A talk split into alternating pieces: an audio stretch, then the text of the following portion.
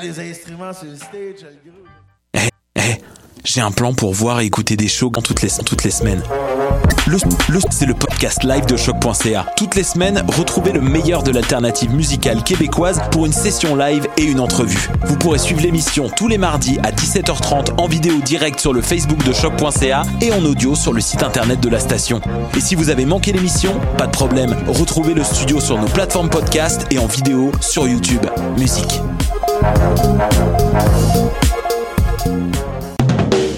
Du 3 au 13 novembre, Coup de cœur francophone vous propose plus de 100 spectacles d'artistes d'ici et d'ailleurs. Place à l'audace et aux découvertes avec Les Goules, avec Podcasque, Dalton Telegram, Yann Perrault, Laurence Nerbonne, Saratoga, Gap Paquet, Violette Pie, Pontex, Cliché, Philippe Braque et plusieurs autres. Pour tout savoir, consultez coupdecoeur.ca. Coup de cœur francophone, une invitation de SiriusXM.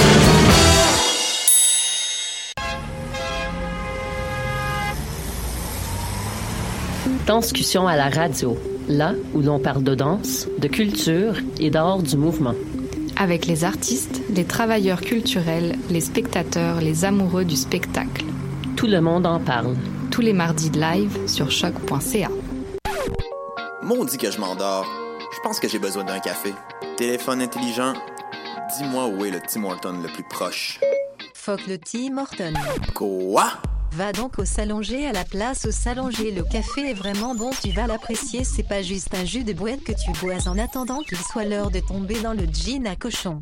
Situé au niveau métro du pavillon Aquin, le Salonger, c'est la place pour te sustenter. Vous écoutez Choc pour sortir des ondes.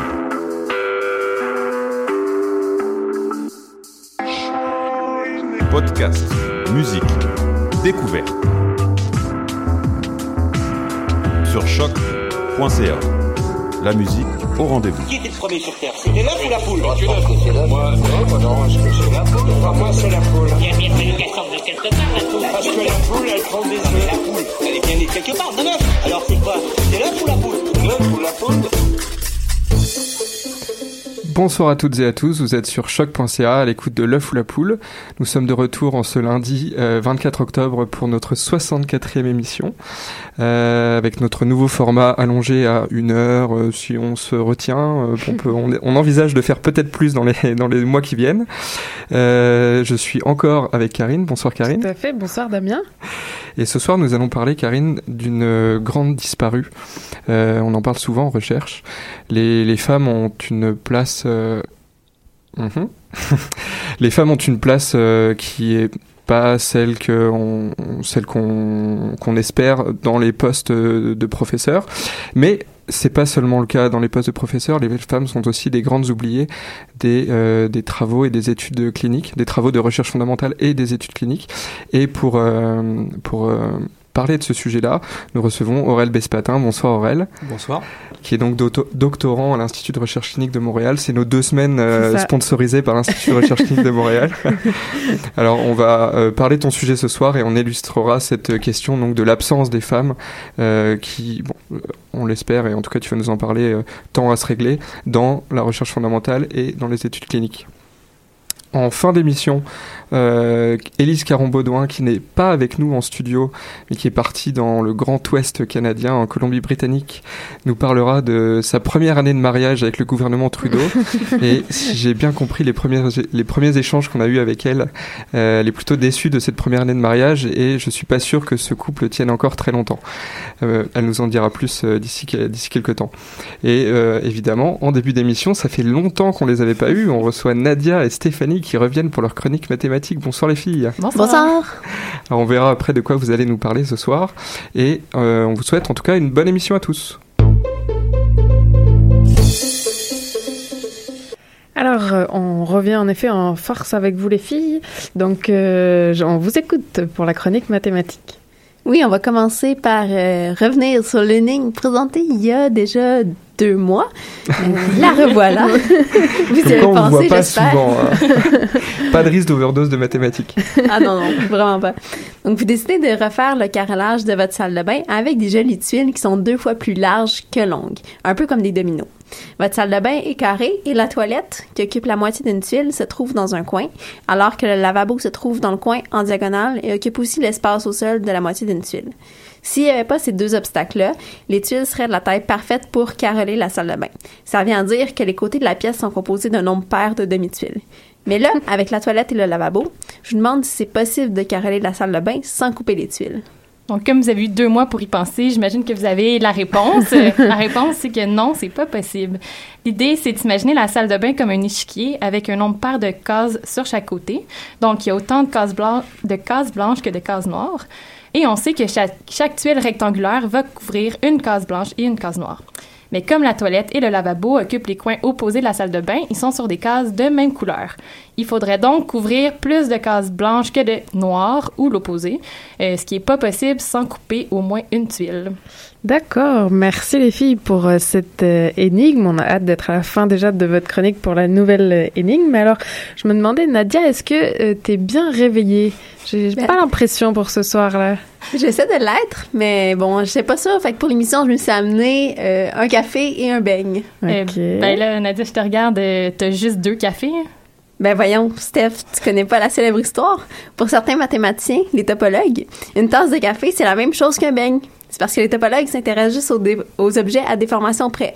Donc la tasse, avec son anse, tout comme le beigne, a un seul trou. C'est ça qui la caractérise. Donc on va revenir là-dessus. Donc, euh, pour notre chronique, on va pas trop élaborer sur les beignes parce qu'on s'est donné le défi de parler du prix Nobel de physique. Donc, prix qui a été accordé à trois chercheurs britanniques pour leurs travaux sur les transitions de phases topologiques dans la matière. Donc, on va essayer de démystifier ça ce soir.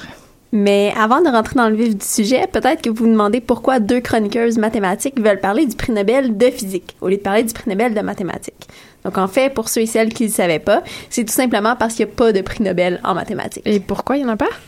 Bon, les explications sont pas unanimes. Il y a une rumeur voulant que la fiancée ou la maîtresse d'Alfred Nobel aurait eu une aventure avec un mathématicien bien connu. Et donc, dans ses dernières volontés, Nobel aurait stipulé qu'il ne devrait pas y avoir de prix Nobel pour les mathématiques de peur que le dit professeur mérite le prix.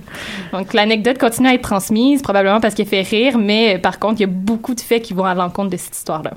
Donc l'autre hypothèse, qui est certainement plus banale, mais aussi plus plausible, c'est euh, l'idée que Nobel n'était pas vraiment intéressé par les mathématiques et qu'il ne saisissait pas en quoi les mathématiques pouvaient être bénéfiques pour l'humanité. Pourtant, le prix Nobel de physique cette année porte sur des recherches dans lesquelles l'apport des mathématiques a été central et c'est pour ça qu'on voulait vous en parler. Donc je rappelle le sujet de leurs travaux, c'est les transitions de phase topologiques dans la matière, puis on va essayer de comprendre ce que ça veut dire tout ça. Donc, on sait que la matière se présente sous trois phases dans la vie de tous les jours. Donc, les phases solides, liquides et gazeuses, mais ça peut devenir plus subtil que ça. Il y a aussi des petits changements qui ont lieu dans la matière, mais qui sont pas visibles. On les appelle les transitions de phase exotiques. Ces changements-là se font surtout à des températures très hautes ou très basses. Euh, une de ces manifestations, c'est le plasma, qui est un état e- exotique de la matière visible sur Terre à haute température. Les transitions de phase peuvent aussi s'incarner dans un changement de comportement magnétique d'une pièce. Donc, c'est ce qui fait que certains matériaux sont supraconducteurs, c'est-à-dire qu'ils n'ont aucune résistance électrique en dessous d'une certaine température.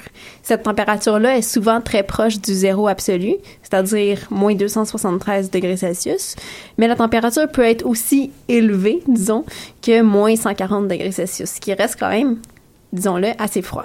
Ce que les chercheurs nobelisés ont étudié, c'est pourquoi certains matériaux sont supraconducteurs à certaines températures et qu'ils deviennent rapidement des isolants lorsque la température augmente de une toute petite affaire. Ils ont donc étudié cette transition de phase. Et donc les mathématiques dans tout ça, les filles. oui, on y arrive. On se concentre un petit peu, on revient au sujet. hein. on se ressent sur le sujet. Donc, ce qui est intéressant, justement, c'est que les lauréats du prix Nobel ont été les premiers à voir que la topologie pouvait être pertinente en physique. Mais bon, à part parler de beignes et de tasses de café, c'est quoi la topologie? Euh, La, la topologie, c'est une branche des mathématiques qui s'intéresse aux formes des objets. Ok, mais alors ça, en quoi c'est différent de la géométrie, par exemple? Ben, en géométrie, on s'intéresse aussi aux formes, mais en se servant de mesures exactes comme les longueurs, les angles, les surfaces ou les volumes. Si on a deux triangles, un qui a un angle droit et l'autre qui en a pas, on va les considérer comme deux triangles qui sont différents. Même chose pour un cercle et un carré, ce sont juste pas du tout les mêmes objets. Mais en topologie, on est plus flexible. On va considérer que les formes étudiées sont faites de matériaux qu'on peut déformer suivant certaines règles, un peu comme si elles étaient faites de pâte à modeler. Donc en gros, on peut travailler avec la pâte pour la déformer, mais on n'a pas le droit de déchirer la pâte, de la trouer, ni au contraire de faire disparaître les trous en les remplissant de pâte. Donc, si on revient au cercle, au triangle et au carré, vus comme des objets topologiques, eh bien, ce sont tous les mêmes. On peut se l'illustrer en imaginant qu'on a un élastique en forme de cercle, mais qu'en le manipulant, en l'étirant, sans le couper, on peut le transformer pour qu'il devienne le, bord d'un carré ou d'un triangle. Alors du coup, comment on arrive à avoir des résultats, j'allais presque dire intéressants, si c'est aussi flexible sur l'aspect des formes étudiées? Ben, L'idée, c'est que les éléments qu'on étudie sont les caractéristiques sont les caractéristiques, dans le fond, qui vont rester les mêmes euh, malgré toutes les déformations qu'on va autoriser. Par exemple, le nombre de trous. Donc, on dit, euh, ben, ben, si on imagine, mettons, la tasse en pâte à modeler, on voit qu'on peut écraser la pâte qui forme la partie creuse et joindre ça à l'anse de la tasse pour former, au fond, quelque chose qui ressemble à un beigne. On peut pas faire disparaître le trou de lance parce qu'on peut pas déchirer la pâte ni la remplir de trous. Donc, c'est un peu... Euh, ça vient à dire un peu comme qu'un ballon de soccer, c'est pas un beigne. Parce qu'un ballon de soccer, ben c'est comme une sphère, il n'y a pas de trou. OK. Puis quand on parle de déformations autorisées sur les formes, bon, ça a l'air un peu flou, mais on voulait juste mentionner que c'est des opérations qui sont formellement définies à l'aide du langage mathématique. Donc, autrement dit, dans un cours de topologie, on joue pas avec la pâte à modeler, malheureusement.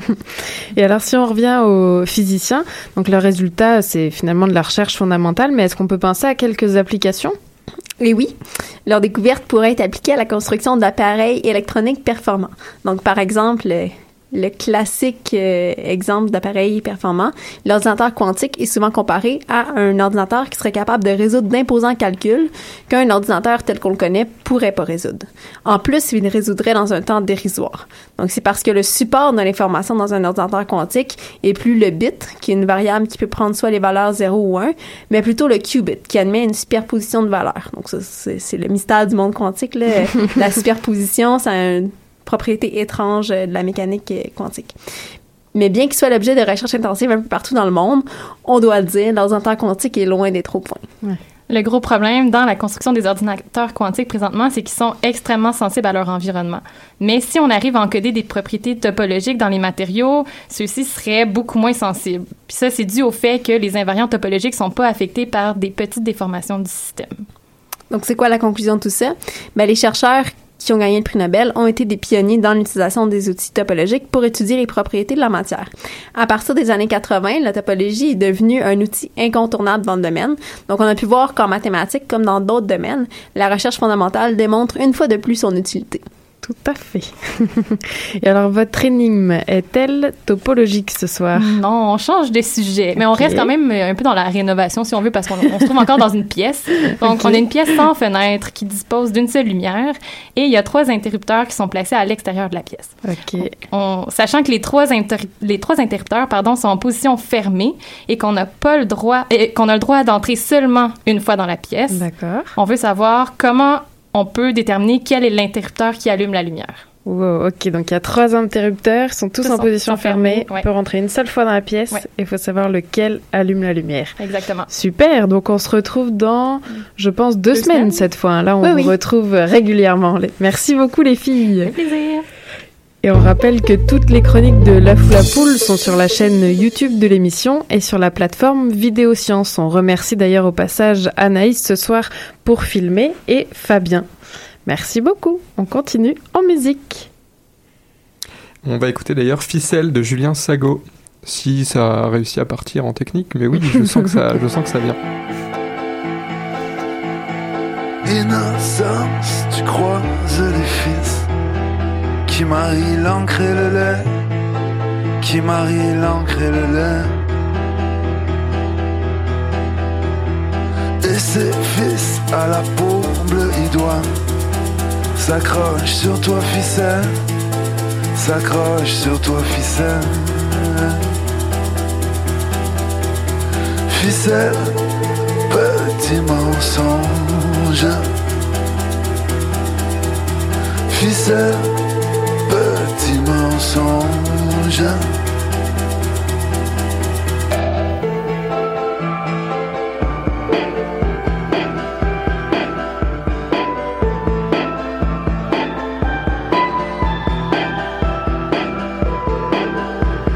Traverser, traversant la ville, en passant du noir au rouge. Traverser, traverser en passant du noir au rouge. Ficelle, petit mensonge. Ficelle, petit mensonge. Ils attrapent des images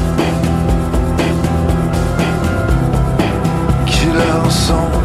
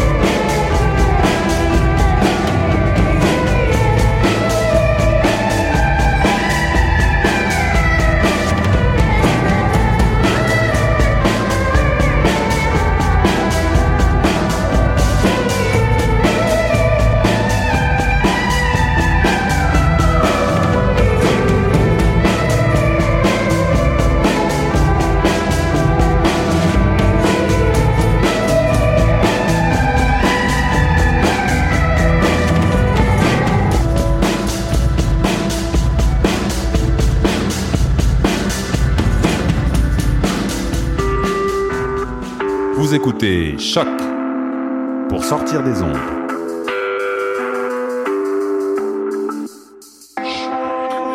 Podcast, musique, découverte. Sur choc.ca. Retour dans l'œuf ou la poule, nous venons d'écouter Ficelle de Julien Sago. Et on continue après cette euh, chronique mathématique spécialisée dans la construction. T'as remarqué, Karine, qu'on avait les deux seules chroniqueuses mathématiques de tout le Québec spécialisées en construction. Bon, on continue avec notre entrevue du jour avec euh, Aurel Bespatin. Bonsoir Aurel. Bonsoir. Rebonsoir. Alors donc tu, je l'ai dit au départ, tu es doctorant à l'Institut de recherche clinique de Montréal dans le laboratoire, je vais citer son nom cette fois, de Jennifer Estal. Euh, Exact. donc tu es étudiant à l'Université de Montréal et euh, les sujets qui vous intéressent dans le laboratoire portent sur les mécanismes moléculaires du diabète. On va éclaircir euh, tout ça euh, dans le courant de l'émission et on t'invite ce soir pour parler particulièrement d'un sujet euh, d'un sujet un peu nouveau finalement. Il n'y a pas tant de gens qui ont fait leur doctorat pour l'instant euh, sur ce sujet et c'est le sujet du tien, c'est la différence de traitement entre le, enfin de traitement le la différence dans les études, qu'elles soient fondamentales ou cliniques, qui peut y avoir entre les femmes et les hommes. Oui, bon, je suis pas non plus un spécialiste de, de l'étude, des études euh, scientifiques, mais euh, j'ai envie de, dire que oui, on est, euh, on n'est pas si nombreux que ça finalement à faire quand on fait de la science, à, à s'intéresser, notamment en sciences biomédicales, à s'intéresser s'il y a une différence vraie entre les hommes ou les femmes, ou dans mon cas plutôt, pour être précis, comme c'est des souris, entre les mâles et les femelles, oui. Oui, parce que tu travailles pas encore sur, on t'en est pas encore dans l'étape de ta recherche où on est passé chez l'homme. Mais bon, je l'ai dit, tu vois, tu, tu étudies particulièrement le diabète. Alors brièvement, avant qu'on rentre dans les détails de ton sujet et des différences hommes-femmes, est-ce que tu peux nous, nous resituer un petit peu le sujet? Qu'est-ce que c'est le diabète? Et je me souviens bien, il y a plusieurs types de diabète. Oui, alors il y a J'ai appris ma leçon. Principalement, il y a deux types de diabète. Le diabète, euh, c'est diagnostiqué quand vous avez trop de glucose dans votre sang, en fait. Quand euh, à jeun, euh, votre glucose sanguin est trop haut et vous avez un problème de régulation pour récupérer ce glucose-là dans vos tissus pour l'utiliser pour faire de l'énergie. Trop, trop de sucre. Quoi. Trop de sucre Ouais. dans le sang, euh, vous êtes diabétique. Euh, Il y a le diabète de type 1, où le problème, en fait, c'est que euh, votre pancréas ne produit plus d'insuline. L'insuline, c'est l'hormone responsable pour récupérer le glucose qui est dans le sang. Donc, euh, vous n'êtes plus capable de produire cette insuline-là, et votre glucose euh, reste dans le sang, donc vous avez trop de glucose dans le sang, vous êtes diabétique. Le diabétique de type 2, c'est un autre problème. Euh, ça commence en fait avec votre corps qui est résistant à l'action de l'insuline. Vous avez toujours de l'insuline en fait, mais euh, votre tissu euh, qui est responsable pour prendre le glucose sanguin n'y répond plus. Ça va être le muscle, ça va être le foie ou ça va être le tissu adipeux, le gras. Donc là, ça pose un autre problème parce que votre pancréas en fait va s'épuiser à essayer de produire de l'insuline pour récupérer ce glucose qui est dans votre sang. Et au bout d'un moment, euh, le pancréas, quand il est trop épuisé, et, euh, les petites cellules qui sont responsables de ça, en fait, les cellules bêta du pancréas, elles finissent par mourir euh, et vous êtes aussi diabétique à ce moment-là. Donc c'est deux problèmes bien différents entre C'est soit la deux problèmes vraiment différents, effectivement. Entre, il y en a un, en fait, vous avez pas la clé. Si vous imaginez comme euh, l'insuline qui est la clé qui va faire rentrer glucose dans votre tissu, euh, il y a le diabète de type 1, vous n'avez pas la clé. Et dans le diabète de type 2, c'est la serrure qui a changé, en fait. C'est une bonne analogie. Ouais. J'avais jamais utilisé la- l'analogie de la clé de la serrure pour le diabète, mais c'est pas mal, ça marche, ça fonctionne aussi.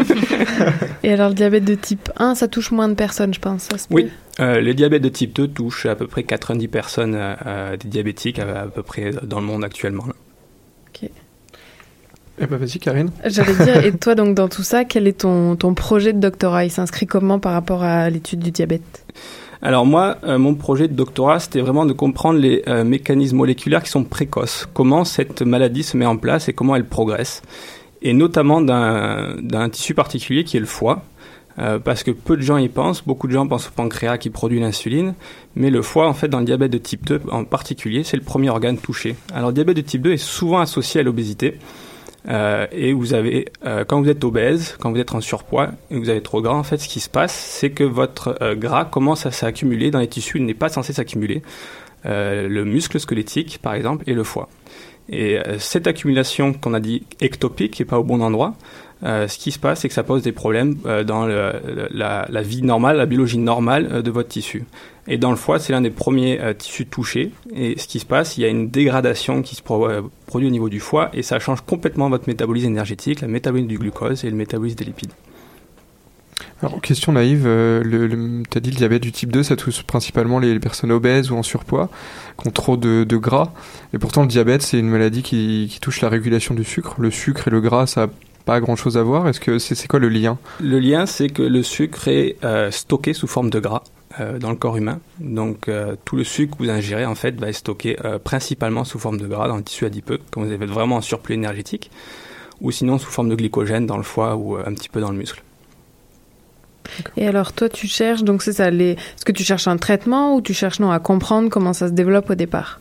Je cherche vraiment à comprendre comment ça se développe et quels sont vraiment ces mécanismes qui vont prédisposer certaines personnes à développer le diabète de type 2 euh, ou le diabète de type 1, ça peut Ouais. euh, dans d'autres cas de recherche, mais vraiment euh, on cherche à comprendre euh, un lien qui pourrait avoir à la génétique par exemple et le développement de la maladie et dans la progression sinon de la maladie. Alors justement, euh, on a dit que tu t'intéressais aux différences hommes-femmes. Donc dans, dans, dans cette envie de comprendre le, le développement euh, de, dès la base du diabète, comment est née l'idée de s'intéresser à la différence homme-femme Ou mâle et femelle, disons, pour les souris. Ou mâle et femelle dans ton cas, oui, c'est vrai. Les femelles dans mon cas. Euh, L'idée est venue, enfin, ce qui se passe, c'est qu'on sait que dans beaucoup de maladies, et notamment euh, l'obésité, il y a euh, euh, ce qu'on appelle un dimorphisme, c'est-à-dire une réponse différente entre l'homme ou la femme ou le mâle et la femelle. Euh, notamment dans l'obésité, on sait très bien que euh, les tissus, euh, le gras qui s'accumule chez l'homme va s'accumuler à des endroits qui sont différents que chez la femme, par exemple.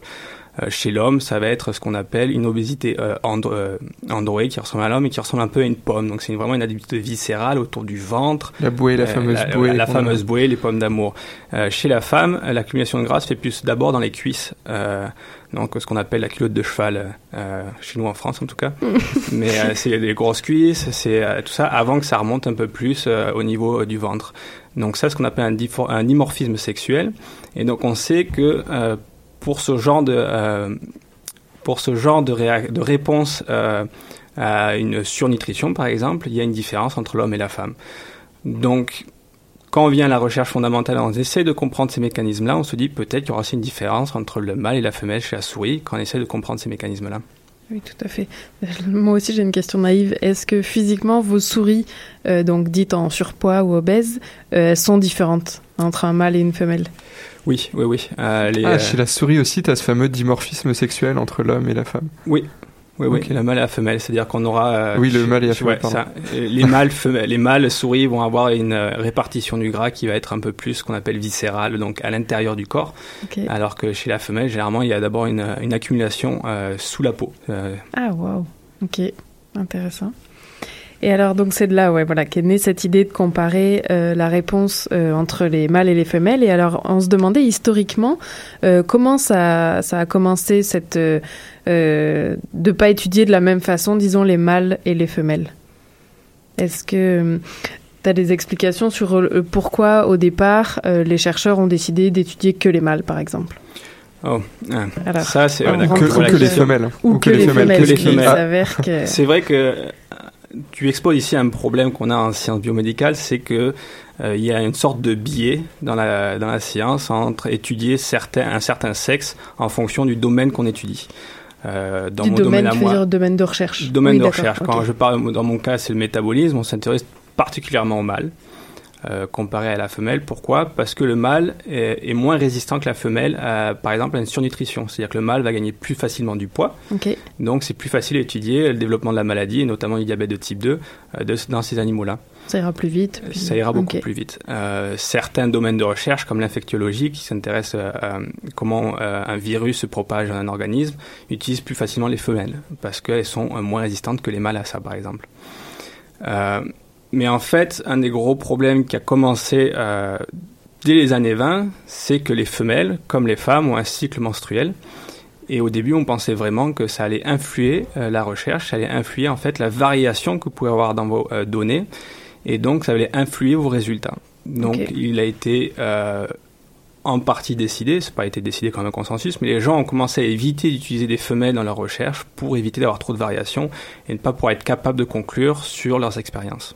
Alors ça, depuis ce, ce dogme-là, il est, il est tombé. hein. On considère qu'il y a autant de variations hormonales, ou en tout cas, il y en a aussi chez, chez l'homme et chez les mâles. Oui, alors j'irai pas jusqu'à dire qu'il est tombé, parce qu'il y a même euh, beaucoup de chiffres là-dessus, mais il y a beaucoup, beaucoup de biais encore dans la recherche biomédicale et surtout préclinique, c'est-à-dire avec les animaux, où euh, on pense que jusqu'en 2009, juste pour un exemple, en 2009, euh, il y avait encore euh, juste 20% des études qui utilisaient, qui utilisaient les deux sexes. Donc c'est-à-dire 80%, c'est-à-dire euh, ça fait énormément, ça fait 4 études sur 5 qui utilisaient euh, soit juste un sexe, Ok. soit ils le disaient même pas, ils le reportaient même pas, ou tu euh, pouvais pas savoir si l'étude donc tu pouvais pas savoir sur, euh, sur quel sexe était mené, mais surtout le, le biais en fait utilisait beaucoup des mâles et on, on considère qu'il y avait 5 fois plus d'études avec des, juste des mâles ou euh, qu'avec des femelles par exemple.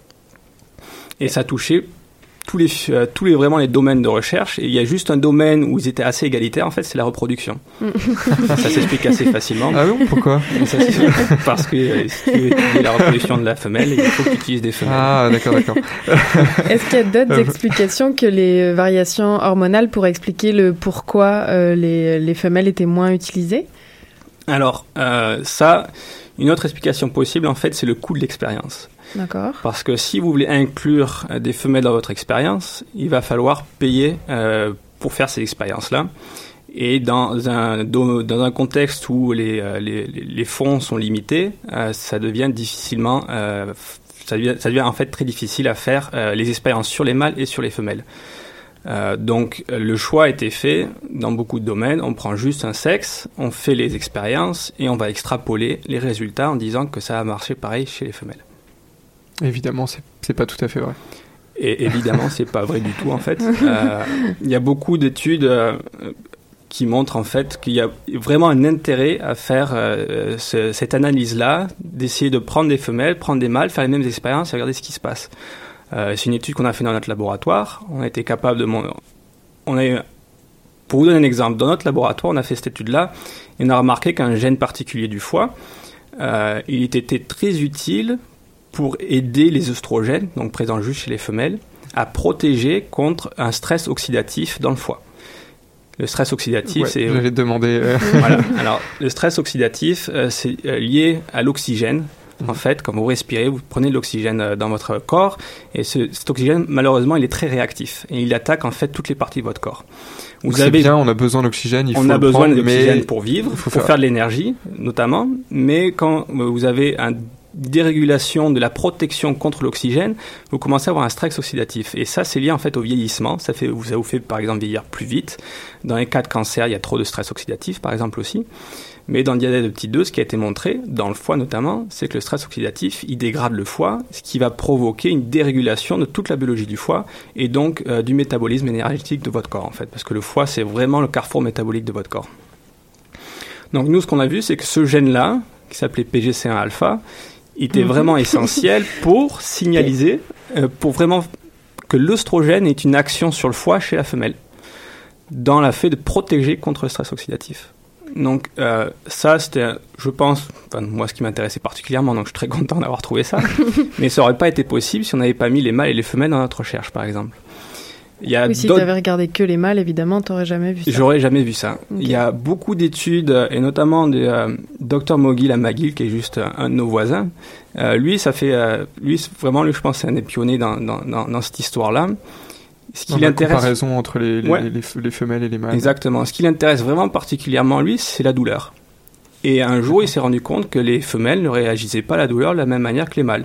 Et on lui a dit, t'intéresses pas à ça parce que euh, si les mâles euh, réagissent pas, par exemple, bah, ça va pas intéresser euh, les gens, il faut pas le faire, fais autre chose. Mais Ah lui, il a monté sa carrière sur essayer de déchiffrer vraiment c'est quoi la différence entre les mâles et les femelles. Et il a des très belles études. La plus récente montre en fait que euh, les neurones interagissent avec certaines cellules immunitaires. Alors avec les euh, certaines microglies, ces petites cellules immunitaires dans votre cerveau, euh, chez les mâles, mais c'est d'autres immu- cellules immunitaires chez les femelles, ce sont les euh, lymphocytes T. Euh, donc c'est vraiment des, mé- des mécanismes complètement différents. Et ça, encore une fois, on peut le trouver juste si on fait euh, les expériences avec des mâles et des femelles. Et ça pose vraiment, euh, moi je pense, un problème euh, quand on essaye de vraiment d'amener ça à la clinique. Parce que notre intérêt à tous, quand on fait de la recherche fondamentale, c'est d'amener à la clinique euh, les résultats et essayer d'amener des nouveaux médicaments, d'essayer d'amener des, euh, quelque chose qui va aider les patients qui sont, en- qui sont à un certain besoin. Euh, pour, le truc de, pour les problèmes de douleur, par exemple, euh, ce qu'on sait, c'est que tout, euh, les, euh, tous les antidouleurs qu'on peut prendre ont été testés chez des mâles, par exemple, chez les souris mâles en premier, puis sur des, des hommes, puis ils ont été passés en clinique et euh, ils sont moins efficaces que chez, chez les femmes, en fait. Ils se sont rendus compte qu'ils sont moins efficaces chez les femmes, euh, que les femmes ont un risque de développer des effets secondaires qui est quasiment deux fois plus important. Ouais. Et qu'elles sont aussi, pourtant les femmes, ce sont celles qui sont le risque d'avoir 50% de plus euh, de problèmes de douleurs chroniques, par exemple. Ok. Donc, euh, c'est elles qu'on retrouve plus souvent en clinique avec des douleurs chroniques, euh, des couleurs pardon chroniques, Des douleurs Douleurs chroniques, Ouais. oui. des douleurs chroniques. Mais euh, les médicaments ne sont pas les plus optimaux pour elles. Et Et en fait, si tu reviens toujours à ça, tu te retrouves à dire que dans 2009, on fait de la pharmacovigilance. Ça veut dire qu'on étudie tous les médicaments qui ont été mis sur le marché, on regarde c'est quoi les effets secondaires. À un moment, on dit celui-là, il a trop d'effets secondaires, on le retire. On le retire du marché, il est plus efficace, ça sert à rien. Mais il a trop d'effets secondaires pour qui? Pour les femmes. Pour les femmes. Voilà, donc on se rendait compte que 8 médicaments sur 10 qui ont été retirés jusqu'en 2009, en grande partie, c'était parce que euh, soit il n'était pas efficace chez les femmes, soit il provoquait trop d'effets secondaires chez les femmes. Donc ils, avaient est-ce- mis, euh, pardon. Vas-y. Non, mais je J'allais dire, dirais- ils ont été mis active- activement sur le marché sans complètement. euh, Pas activement, finir. je ne vais pas dire activement, parce que je vais tirer des problèmes si je dis ça, mais c'est c'est juste, ça a été mis Non, sur le marché avec un processus qui est vraiment réglementé et qui est, euh, qui est très très bien fait. Et ça prend du temps, ça prend 10 ans à mettre sur Mhm. le marché, ça prend 10-15 ans à mettre sur le marché un nouveau médicament. Et c'est vraiment bien régulé. C'est juste que euh, la pensée a été faite que on va commencer à faire notre recherche sur les, euh, les souris mâles ou les rats mâles, puis on va le développer ça après chez, euh, euh, dans les, les phases cliniques, le développement clinique, euh, les protocoles cliniques. Après ça, on va le développer avec les hommes. Puis on va mettre ça sur le marché, puis on va regarder ce qui se passe. Ça, ça a changé. En 93, euh, l'Institut national américain de la santé, le NIH, a obligé Maintenant, si vous voulez faire des protocoles cliniques et tester des nouveaux médicaments, vous allez devoir mettre des femmes dans vos protocoles cliniques. C'est-à-dire que l'ensemble des patients sur lesquels va être testé le, le médicament à développer va être testé à la fois sur des hommes et sur des femmes, avec une parité euh, égale entre hommes et Pas femmes. avec une parité égale, généralement, en fait. Euh, c'est jamais paritaire. Un, parce que c'est difficile euh, à recruter, parce que les femmes, euh, notamment, on ne peut pas prendre des femmes euh, qui sont enceintes euh, dans les protocoles cliniques. Mais aussi parce que euh, on considère beaucoup encore, euh, si l'homme est plus à risque d'avoir cette maladie-là, on va prendre plus d'hommes dans le protocole clinique. Bien sûr. Mais d'ailleurs, là, tu viens de soulever un point intéressant pour ce qui est des femmes enceintes, parce que là encore, une femme enceinte, ça va être encore différent euh, ben, qu'une femme pas enceinte euh, quant à sa réponse aux médicaments ou aux traitements. Et donc là, qu'en est-il des, des recherches? Est-ce que des, des souris euh, dites gestantes sont étudiées en particulier ou là encore, euh, pas vraiment? Je pense pas. Euh, honnêtement, là, euh, c'est plus hors de mon, de mon sujet, mais ce que je veux dire, c'est que je pense pas, et j'ai vraiment jamais vu ça. Euh, ça reste euh, parce qu'on veut protéger euh, le bébé, on veut protéger la Mm. femme enceinte. euh, ça reste qu'il y a très très peu de tests qui sont faits euh, sur les femmes enceintes, même même en, en clinique. Donc, euh, je sais pas où c'en est à ce point-là. Il y a des limites éthiques en fait qui, qui Il y a sont une limite éthique euh, qui est, qui est claire là. Parce qu'on voit souvent sur les médicaments déconseillés aux femmes enceintes, mais c'est vrai qu'on peut se demander est-ce Ils qu'ils sont- l'ont testé? Est-ce que c'est Voilà. juste par. euh, Généralement, si vous voyez ça sur médicaments, c'est que ça n'a jamais été testé sur la femme enceinte. Et c'est comme ils l'ont pas testé, ils ils, ont dit ils ont que- déconseillé. Ah, et oui, c'est à l'inverse. Ils prennent pas de chance que. Voilà. Ok. C'est tant que ça n'a pas été testé, ils vont dire c'est déconseillé. Euh, une fois qu'ils ont commencé à faire les tests, ils vont dire il faut prendre rendez-vous avec le médecin. Le médecin aura Mm. l'information pour vous. Alors pour continuer un peu dans la veine éthique, il y a beaucoup de gens qui critiquent pour des raisons éthiques les essais sur les sur les animaux. Alors je vais pas me lancer dans ce débat-là avec toi ce soir. un- ouais, ouais. Euh, sinon il va nous falloir un petit peu de temps additionnel, j'imagine. prendre deux heures. Mais euh, il y a de plus en plus d'études qui sont faites sur euh, des cellules en culture, ce qu'on appelle les études in vitro. Euh, donc des cellules qui sont en dehors d'un organisme vivant et qu'on cultive en laboratoire. Oui. Et ces cellules, elles peuvent avoir un sexe finalement, puisque Oui. le sexe c'est aussi génétique, elles peuvent avoir des chromosomes Ah. X ou euh, Y. Oui. Et euh, est-ce que tu penses que, ou est-ce que par exemple toi dans tes études, tu as vu des différences de réponse de, de ces lignées cellulaires? Oui. Oui. La réponse c'est oui. la réponse est oui, il y a une différence. Alors, c'est vrai que c'est bien de préciser quand on parle de sexe, on parle beaucoup de sexe, c'est pas juste les hormones sexuelles, donc c'est pas juste les oestrogènes ou la Oui, testostérone, il y a aussi le sexe génétique, donc le chromosome que vous avez. Mais euh, dans la question que tu poses, euh, les cellules ont effectivement un sexe euh, en fonction d'où elles ont été isolées. Moi, j'ai énormément travaillé avec des cellules primaires, c'est-à-dire qu'elles sont sorties du, de la souris, elles sont isolées de la souris, elles sont mises en culture directement, elles sont utilisées euh, pour la recherche. Euh, après, toi, il y a- t'as pu contrôler j'ai pu contrôler parce que je savais d'où elle venait. Je savais que ça venait Ouais. d'une femelle souris, je savais que ça venait d'une souris mâle. Et j'ai vu des différences qui sont euh, euh, en fonction d'où, euh, euh, de quel sexe elle provenait. Ah, wow. Ça, c'est certain. Pour le cas des cellules immortalisées, c'est-à-dire qu'elles sont, euh, euh, on peut les maintenir éternellement euh, euh, dans un incubateur et donc dans une euh, boîte en plastique. Les plus célèbres étant justement les cellules ELA. Les qui cellules ELA qui sont Lacks, voilà, d'une femme. qui ont été isolées d'une femme, d'un cancer euh, euh, utérien ou ovarien, ovarien de, de femme. Et euh, elles ont un sexe aussi, puisqu'elles ont aussi un certain nombre de chromosomes, et soit deux X, soit un X et un Y, donc elles ont un sexe, et la réponse change. Euh, il y a un, modèle que j'aime énormément, pour, euh, juste pour sexe génétique, euh, c'est le modèle qui s'appelle euh, Four Core Genotype, c'est-à-dire les quatre corps du génotype. Qu'ils ont fait, c'est ils ont vraiment voulu abolir l'effet des hormones sexuelles dans la souris. Ils ont créé des, des souris qui avaient les chromosomes XX, XY, puis ils ont transféré dans les, euh, donc ils ont mis un Y dans une souris qui était XX, etc.. Donc ils ont vraiment essayé d'abolir ça. Après en enlevant les gonades, c'est-à-dire en enlevant les ovaires ou les testicules. Donc ces souris-là n'ont plus l'effet des hormones sexuelles et elles comptent juste l'effet du sexe euh, génétique, donc du nombre de chromosomes. Et ces souris-là, elles ont une différence, euh, par exemple, d'adiposité, c'est-à-dire que le gras se dépose à des endroits différents en fonction de ce qu'elles mangent et en fonction de si elles avaient un certain nombre de X ou de Y. Donc différent et du mâle et de la femelle. C'est Oui. encore un troisième, Ouais. une troisième C'est-à-dire que là, observation c'était vraiment une, observation euh, du sexe génétique, c'est-à-dire du nombre en fait. euh, leur euh, conclusion, c'était le nombre de chromosomes X que vous avez va définir l'endroit où le gras se dépose euh, dans votre euh, dans votre corps. Donc c'est vraiment ancré en nous, dans nos gènes, peu Ouais. importe. Et euh, c'est pas juste dépendant des hormones sexuelles où euh, 80% de la recherche qui se fait quand on parle de euh, recherche qui est spécifique à un sexe ou à un genre, elle est juste définie par les hormones sexuelles. C'est euh, vraiment une influence de la génétique qui est très Oui, grande. c'est au-delà. Ouais, ce qui était ton cas finalement dans ton étude, tu as découvert Oui. un gène qui était. euh, Oui, mais pour le coup, ce gène-là aidait les oestrogènes euh, à avoir leur action antioxydante. Ah oui, donc euh, c'était les deux. C'était les deux là. Et ce gène-là, il est porté sur euh, un chromosome X, Y ou sur il un est sur un chromosome, autosome. un autre chromosome? Oui, il est sur un Ok. autosome, donc non, non sexuel. Un chromosome non sexuel. Ouais. D'accord. Alors, avant de terminer, j'ai une question. Là, on parle du diabète depuis tantôt, mais est-ce que tu aurais un autre exemple de pathologie dans lequel, où clairement, on voit des différences entre les mâles et les femelles?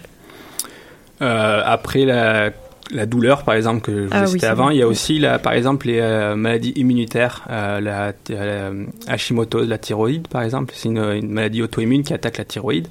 Euh, les femmes ont un risque dix fois plus important d'avoir cette maladie que les hommes. Pourtant, toutes les études qui sont faites sont faites encore avec des modèles animaux qui sont mâles, généralement. Euh, il y a beaucoup, beaucoup de... Même le cancer, il y a certains cancers qui sont plus euh, développés chez la femme que chez l'homme, et inversement. Oui. Mais c'est c'est encore peu amené. Euh, Il y a encore, il y a de l'espoir quand même. Ça change un peu. ça. C'était ma- dernière question, justement, Il y a de euh. l'espoir, ça change un peu. Il y a des, euh, il y a des obligations. L'Institut national américain oblige maintenant à faire la recherche sur les Ouais, mâles et les femelles. Et les instituts de recherche en santé Canada, euh, eux, ils vont commencer à mettre ça en place. Ils ont mis en, en place des programmes spécifiques euh, pour donner de l'argent en fait à ceux qui s'intéressent à ça aussi.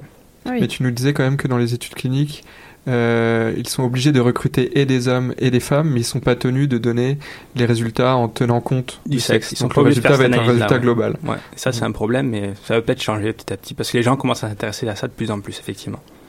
Super, et ben on a une toute dernière question pour Oui, toi, euh, c'est toi, Aurel. La pose ou c'est moi? Ben vas-y, je t'en prie. Alors Aurel, toi, d'après toi, c'est l'œuf ou la poule? Ok. Il me semble que c'est l'œuf parce que c'est euh, premier dans la question, mais en fait, il, me semble que j'ai lu ça il n'y a, pas si longtemps que ça que c'était la poule qui venait en premier. Et à cause d'une protéine qui a été développée juste chez la poule et qui permet de faire l'œuf, justement. Ah, Ah, ok, intéressant. On va creuser ça. fois. on va Ouais, creuser ça. on va creuser On fera ça, une émission parfait. spéciale, on t'invitera pour. Il va peut-être falloir changer de nom d'émission, par contre. Oui, euh, tu viens La de- poule ou la poule. Déjà qu'en dehors du micro tout à l'heure, t'as trouvé la réponse à l'énigme mathématique. Si en plus tu Pardon. tues le titre de l'émission. Ben, merci beaucoup Aurel en tout cas pour euh, cette entrevue au sujet de la différence entre les mâles et les femelles dans la recherche fondamentale et appliquée. Merci. Merci pour l'invitation.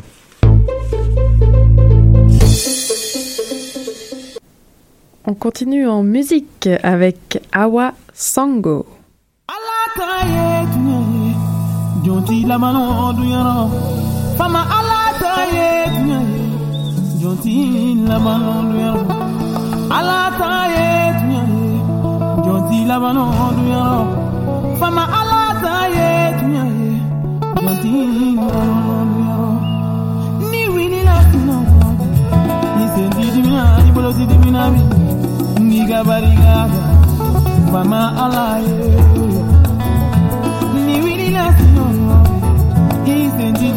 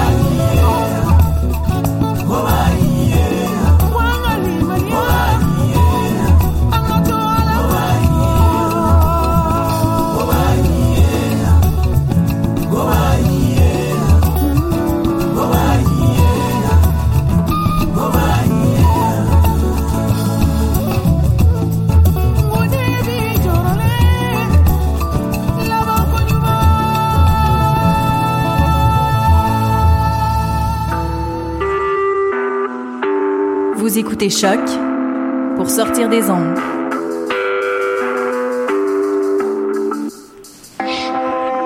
Podcast, musique, découverte.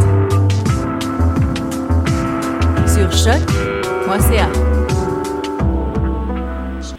Vous êtes toujours à l'écoute de l'œuf ou la poule sur choc.ca. On vient d'entendre Awasango, Ala Taye Tuganaye. Hmm, J'espère que, j'espère que je l'ai bien dit. Tout le monde me regarde dans le, dans le studio. Ça va, pas trop de jugement.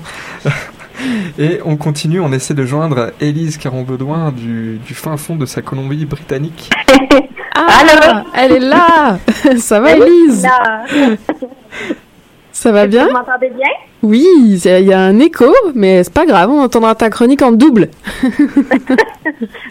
Bon, là, est-ce que c'est mieux? Ouais, là ça va?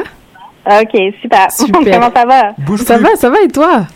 Ça va, merci. Bon, ça fait plaisir. Donc, on te parle, c'est ça, en direct ce soir du nord-est de la Colombie-Britannique, où tu es depuis le 16 septembre dernier pour un projet en santé publique. Mais on va pas en dire plus ce, ce soir.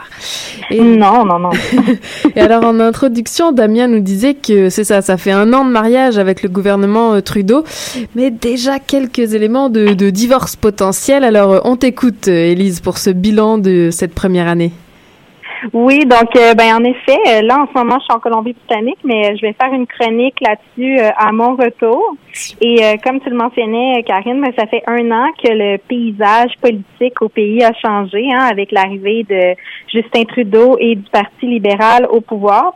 Puis je me rappelle vraiment bien cette soirée-là, parce que je venais de me faire enlever les quatre dents de sagesse. J'étais vraiment high sur les antidouleurs. Puis je voyais le Parti conservateur complètement défait. Je capotais. Mais je dois avouer que ma lune de miel avec euh, Justin Trudeau et le Parti libéral a été de courte durée. Euh, je suis plutôt déçue de ses réalisations en matière de politique environnementale.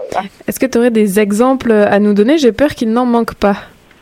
Euh, effectivement, j'ai dû même couper court pour rentrer dans le temps normal de la chronique. Euh, en fait, comme je suis en ce moment en Colombie-Britannique, j'avais envie de vous parler de deux projets ici. Donc, le premier, le site C et euh, le projet de gaz naturel liquéfié.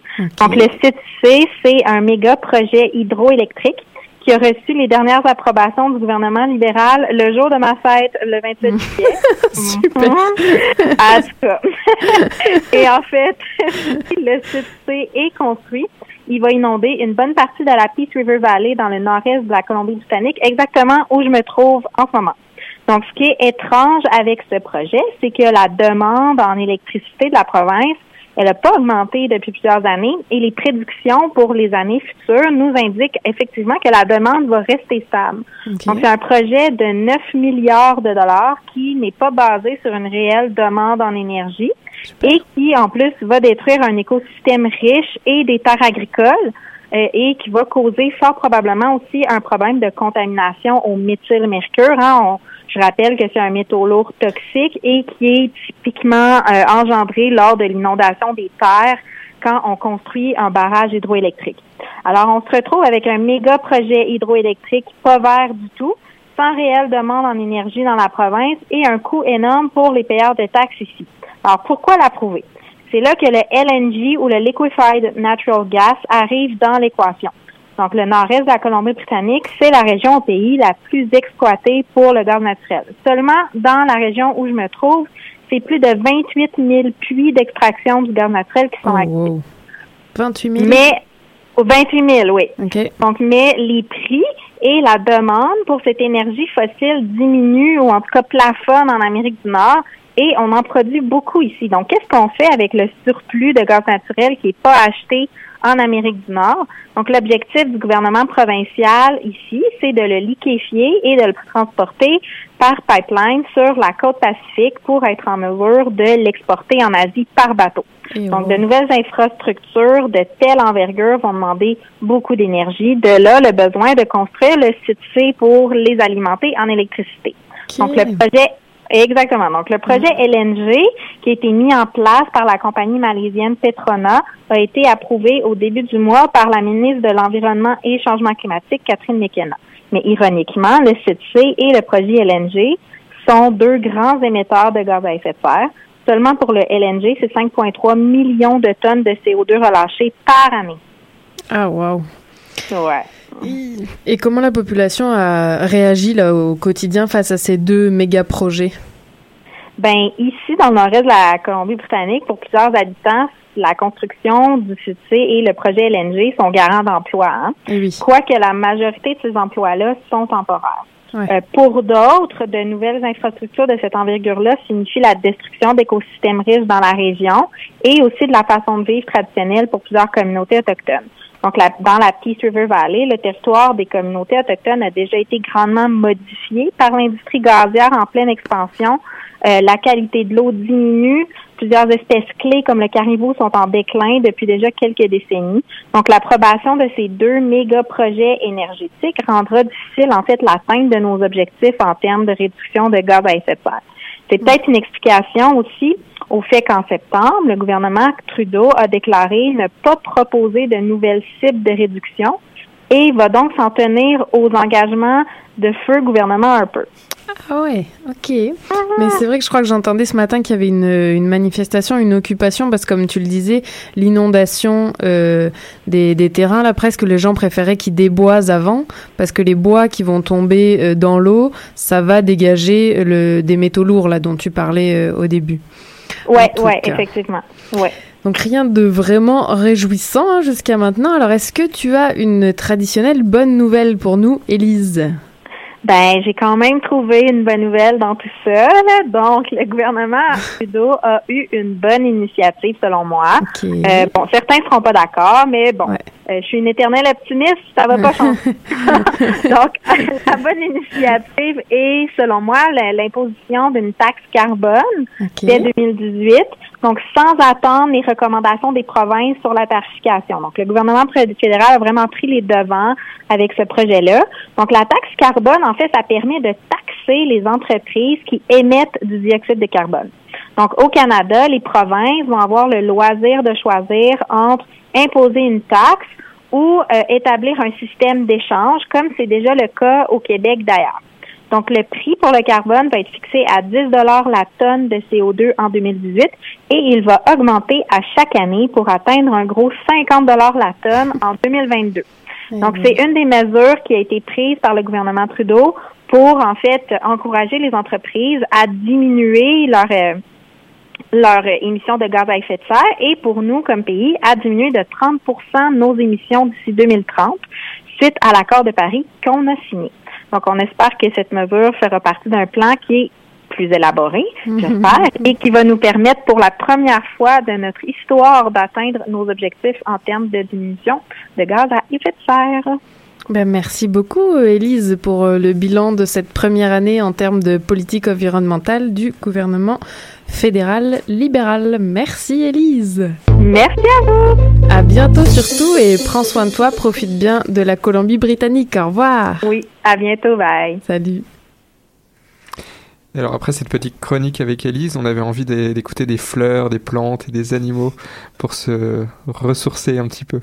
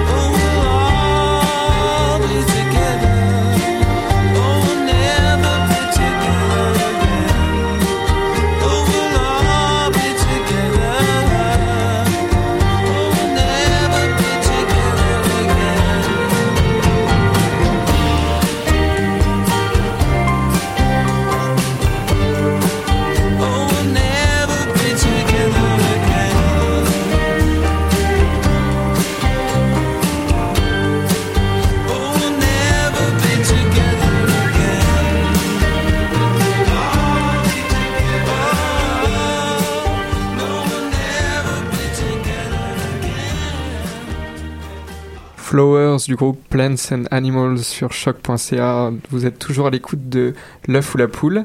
Et pour terminer cette émission, comme d'habitude, après la chronique d'Élise, nous retrouvons l'agenda de Karine. Qu'est-ce que tu nous as préparé, Karine, pour cette semaine à venir? Alors, plusieurs événements, euh, Damien, pour la prochaine semaine. On commence par euh, le, ce mercredi à 18h au cœur des sciences. Et alors, le petit secret, c'est que Damien, il sera, si vous voulez le voir, une conférence. J'aurai des photos dédicacées pour tous les fans.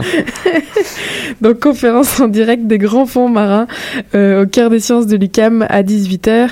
Donc, c'est pour montrer l'importance de développer des stratégies de développement durable dans ces écosystèmes encore largement méconnus, je cite.